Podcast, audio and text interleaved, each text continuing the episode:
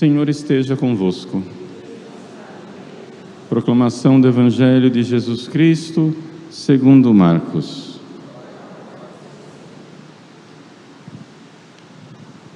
Naquele tempo, tendo Jesus e seus discípulos acabado de atravessar o mar da Galileia, chegaram a Genezaré e amarraram a barca.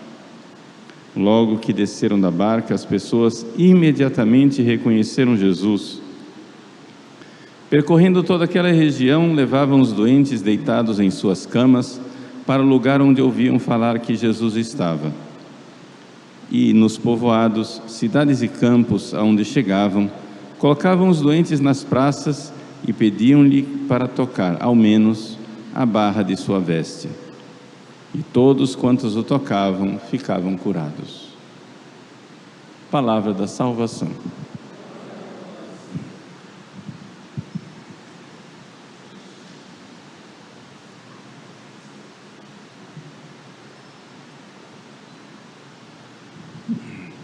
Meus queridos irmãos e irmãs, celebramos a memória de São Paulo Miki e seus 25 companheiros mártires no Japão morreram literalmente crucificados. É? Depois de. Bom, só para resumir muito a história. Depois do Japão ter sido evangelizado por São Francisco Xavier, a evangelização do Japão estava crescendo cada vez mais, até que alguém, um agente a serviço do diabo, convenceu o imperador de que o cristianismo estava sendo implantado no Japão para que os espanhóis pudessem dominar e escravizar o Japão. E então, querendo o bem do seu povo, o imperador mandou matar os cristãos. Então, tratou-se de uma das mais cruéis, sangrentas e diabólicas perseguições dos cristãos. Os mártires que nós comemoramos hoje são 26 membros, poderíamos dizer, comparar membros de uma paróquia como a nossa, porque tinha padres, tinha acólitos, catequistas, homens e mulheres casados, leigos e leigas, ou seja, uma seleção, digamos assim, de cristãos normais, como se tivesse tivessem escolhido a representatividade de 26 pessoas de uma paróquia como a nossa. E foram crucificados, e crucificados gloriosamente, porque cheios de amor por Jesus, morreram cantando hinos, morreram dando um grande testemunho de amor a Jesus. Tiveram a oportunidade de salvar as suas próprias vidas abandonando o cristianismo, mas não quiseram. Preferiram Jesus. E para nós isso é um grande modelo de alegria. O que é que isso pode nos dizer de nossa vida hoje? Parece tão distante esse passado do Japão. E no entanto é muito próximo. Por quê? Porque hoje o cristianismo nós católicos somos perseguidos na sociedade brasileira, não por um decreto do imperador. O imperador, pensando que estava salvando o seu povo, matou os cristãos. Nós não temos imperador, mas nós temos todo um sistema de pensamento que é propagado pelas universidades, pelos meios de comunicação, por partidos políticos, por sindicatos. E esta ideologia, essa mentira a respeito dos católicos diz o seguinte: assim como no passado mentirosos disseram para o imperador: olha, os católicos querem escravizar o Japão, no presente também esses ideólogos dizem: olha, os católicos querem escravizar o Brasil. Aliás, já estão escravizando o Brasil e nós precisamos libertar o Brasil dessa escravidão católica que já dura cinco séculos. E qual é a escravidão católica? A escravidão que nós estamos sendo acusados de perpetuar. Primeira coisa, nós somos é, parte de um mecanismo de opressão que faz com que as pessoas estejam sejam escravas de uma cultura capitalista que oprime os outros. Qual é essa cultura capitalista? É o seguinte: a cultura capitalista dá ao povo migalhas do consumo. Você é pago para trabalhar para as grandes empresas, para o grande capital. Mas como é que eles fazem para escravizar você, para que você não tenha mais tempo de nada e trabalhe o tempo todo para eles? Ah, eles dão a você, através da sociedade de consumo, bastante propaganda, porque aí você quer um iPhone. Você quer um iPhone caríssimo? Então você faz o seguinte: você não tem o dinheiro, né? Você vai ao banco, se endivida, e aí você trabalha, trabalha, trabalha para pagar dois iPhones, um para você e outro para o banco. Você passa a vida se endividando e trabalhando para ser o escravo desta gente, desses empresários, destes banqueiros. E por que, é que as pessoas não se revoltam com isso? As pessoas não se revoltam com isso porque tem a Igreja Católica reprimindo a energia das pessoas através de uma repressão sexual. Então você vem, os padres dizem para você que fazer sexo é pecado, que fazer tal coisa é pecado, você fica neurotizado, reprimido. Esta energia sexual reprimida, ela precisa ser canalizada. Canalizada como? Na agressividade da guerra e na escravidão do trabalho. Essa é a teoria. Então o que é, é necessário fazer? Perseguir os católicos. Porque os católicos estão escravizando o povo, colocando neuroses na cabeça do povo, colocando o povo para reprimir a sua sexualidade, para eles não serem eles de verdade, e assim esse povo reprimido, escravizado, aceita as migalhas dos seus senhores, as migalhas desses novos feitores de escravos. As migalhas então trabalham para o sistema do capital. Se você nunca ouviu isso, assim, elaborado desse jeito, é porque ninguém nunca se deu o trabalho de apresentar para você a coisa sistematicamente. E eu estou apresentando aqui muito, muito, muito resumidamente. É um resumo enorme de um pensamento que vem sendo elaborado já há séculos a respeito da Igreja Católica. Então a Igreja Católica tornou-se a grande opressora dos povos, porque ela, ao invés de colocar você diante de um pensamento crítico, ela coloca você escravizada numa ideia de que existe uma verdade isenta, uma verdade sem interesse então, o, o, padre Paulo Ricardo, no site dele, apresenta a verdade. E você fica, não, essa é a verdade, essa é a verdade, essa é a verdade. Ao invés de ter um pensamento crítico e perguntar, mas o que será que padre Paulo está ganhando com isso? O que será que o sistema capitalista está ganhando com isso? O pensamento crítico é você não confiar em ninguém e você pensar o que é que estas pessoas estão ganhando, me dizendo estas coisas e colocando essas aspas, verdades na minha cabeça. Na verdade, essas pessoas estão me escravizando, fazendo com que eu trabalhe para o sistema. Gastei bastante tempo, mas na verdade eu gastei pouco tempo, porque para apresentar isso daqui de forma elaborada, sistemática, com provas, com notas de rodapé, com os pensadores né, que elaboraram tudo isso, o que é que isso tem a ver, por exemplo, com a acusação de fascismo que estão colocando contra a Igreja Católica e Companhia Limitada, tudo isso levaria um longo curso para a gente enxergar tudo isso. Porque a gente precisaria passar e visitar vários livros de pensadores marxistas, estruturalistas, pós-estruturalistas, desconstrucionistas, ideologia de gênero, etc, etc. É uma multidão de gente.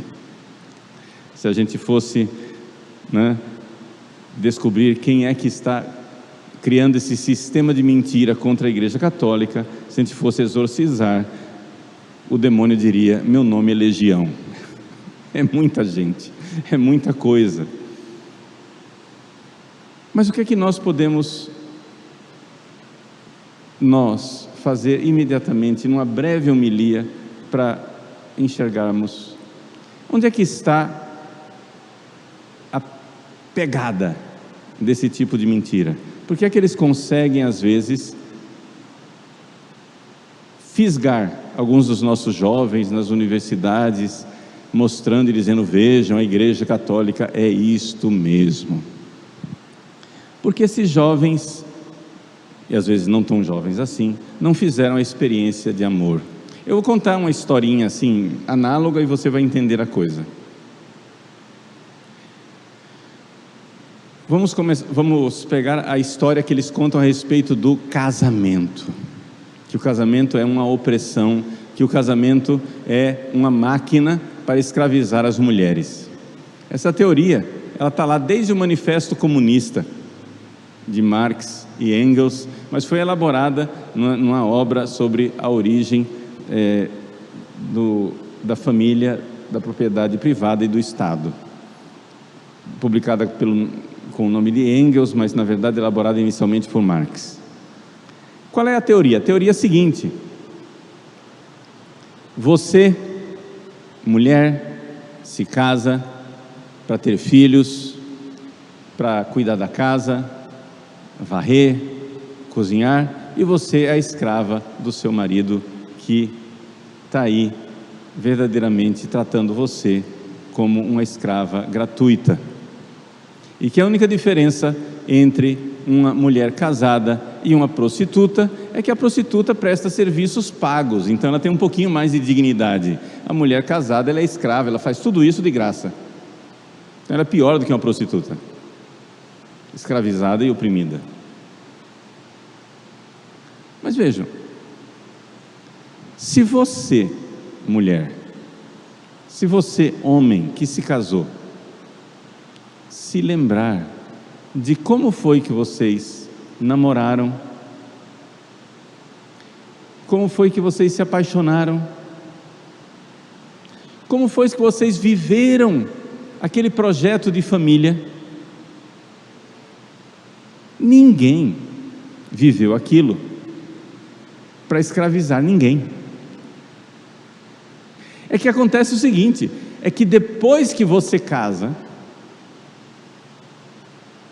e o pecado original faz com que o nosso egoísmo comece a gemer,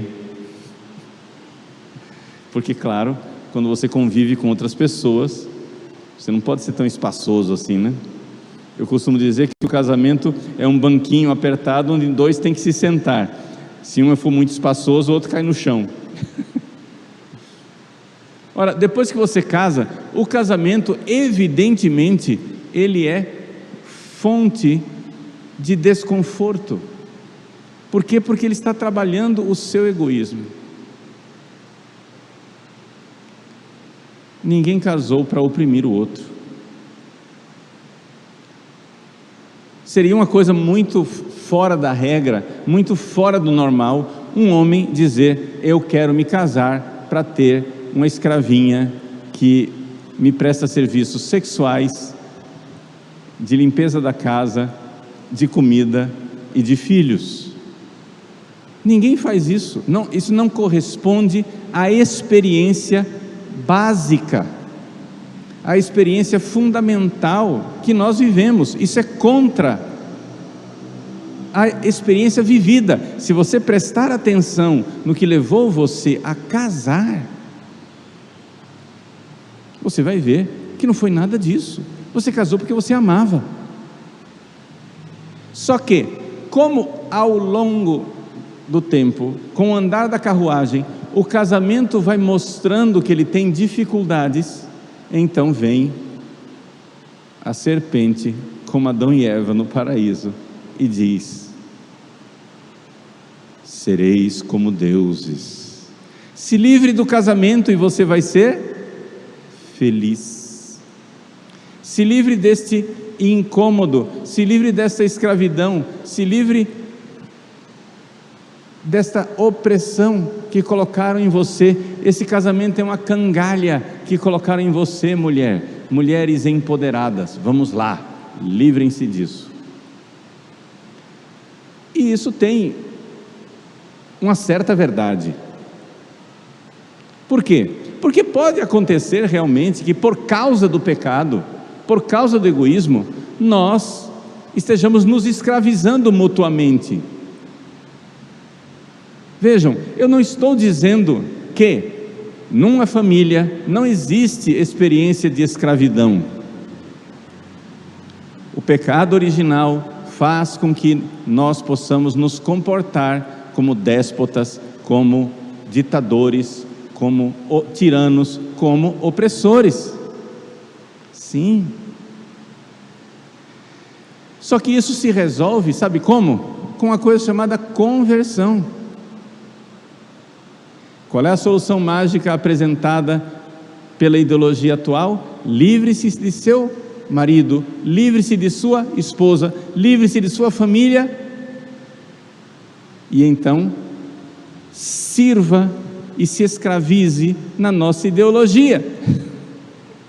Porque quando o diabo propõe liberdade para Adão e Eva, o, o resultado disso é uma escravidão ainda maior. Então você vai e vê essas pessoas maravilhosamente livres se mutilando, prejudicando o próprio corpo, se entregando à dependência de drogas, ficando deprimidas. Você vê que aquelas pessoas ficam deformadas, e essa é a liberdade.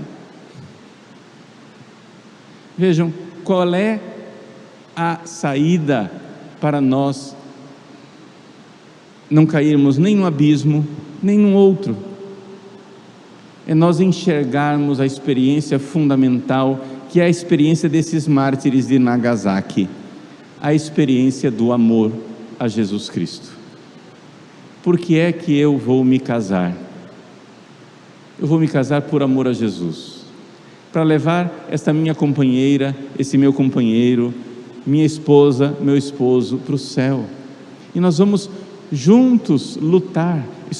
Escolha uma mulher católica, um homem católico, para vocês juntos lutarem contra essas tendências egoístas que nós temos para produzir o fruto maravilhoso do amor. A Igreja Católica não está impondo a santa religião católica em você para escravizar, senhor imperador do Japão. A Igreja Católica não está querendo escravizar, o amor não escraviza, o amor liberta. O amor liberta. A experiência fundamental é a experiência do amor. Quando a igreja propõe a castidade para você não sair por aí fazendo sexo desregrado, mas fazer dentro do santo e fecundo matrimônio, a igreja está ensinando a você o caminho da doação e do amor não está escravizando você, porque o amor não escraviza. O que escraviza é o egoísmo. Uma pessoa casta, que ama, que se doa, que se entrega, pode pecar a qualquer momento, mas uma pessoa que se escravizou no pecado e no egoísmo não pode ser santa a qualquer momento. As virtudes, as coisas de Deus, sempre nos deixam livres. Os mártires de Nagasaki são homens, mulheres e crianças livres que poderiam a qualquer momento dizer não a Jesus. E o amor os impeliu a dizer sim. e hoje são mártires gloriosos. O imperador achava que eles eram escravos e instrumentos de escravização do Japão. Mas ele estava errado. Eles eram livres e verdadeiros instrumentos da libertação espiritual do Japão. Também nós hoje. Hoje nós vivemos numa sociedade que não tem um imperador sentado num trono em algum lugar. Vivemos numa sociedade onde, porém, impera uma ideologia. Uma ideologia que vende para toda a sociedade, nas escolas, nos meios de comunicação, a ideia de que a religião católica, nossa santa religião, é instrumento de escravização das massas. Nós, católicos, reprimimos a sexualidade das pessoas, ensinamos às pessoas a obediência e a subserviência para que elas sejam escravas de uma máquina capitalista que joga migalhas e nos faz trabalhar para os bancos e para as empresas. Mas se nós fôssemos verdadeiros católicos, nós enxergaríamos que o que a Igreja Católica nos ensina é o desapego e a pobreza. E não que nós fiquemos fascinados com os meios de consumo. O que a igreja nos ensina é que nós não façamos do trabalho uma idolatria, mas um meio de santificação equilibrado e justo, dando tempo para a família, dando tempo para a oração, dando tempo para a vida verdadeira o que a Igreja Católica nos ensina é de nós nos libertarmos dessa escravidão das mídias e das redes sociais, que está fazendo realmente com que as pessoas existe sim um sistema de mercado, um sistema capitalista que está escravizando as pessoas. Mas a Igreja Católica não é o instrumento disso. E não é a doutrina católica tradicional e o catecismo quem está criando isso. É exatamente o contrário. A grande dificuldade da Igreja Católica é quando as pessoas dizem para nós: escolha capitalismo ou comunismo. E nós dizemos: nenhum dos dois. Nós escolhemos Jesus Cristo e a liberdade. Eu não quero ser escravo de um sistema de mercado capitalista que me faz uma simples máquina de consumo. Mas eu também não quero ser escravo de uma ideologia que deforma a natureza humana, que faz com que as pessoas não queiram mais ser família, que faz com que as pessoas não queiram mais a castidade, que faz com que as pessoas não queiram mais a sua identidade natural, criada por Deus. São duas escravidões eu não quero aqui ficar dizendo qual é a pior delas, porque porque o Cristo nos fez livres. Nós não somos agentes servis de uma escravidão. Nós somos homens e mulheres livres, dispostos a amar, mesmo que isso signifique o derramamento do nosso sangue. Meus queridos, nós católicos não precisamos escolher uma das duas ideologias de plantão. Nós não somos da ideologia capitalista, nós não somos da ideologia comunista. Nós somos da verdade que liberta, da verdade do amor, da verdade que nos ensina a combater em primeiro lugar o egoísmo que está dentro de nós. Em primeiro lugar, os interesses mesquinhos e ditatoriais que estão dentro de mim, para renunciando a essa tentação de ser Deus no lugar de Deus, aceitar o Deus verdadeiro, se submeter a Ele e servi-lo. Servire Deum regnare est. Servir a Deus é reinar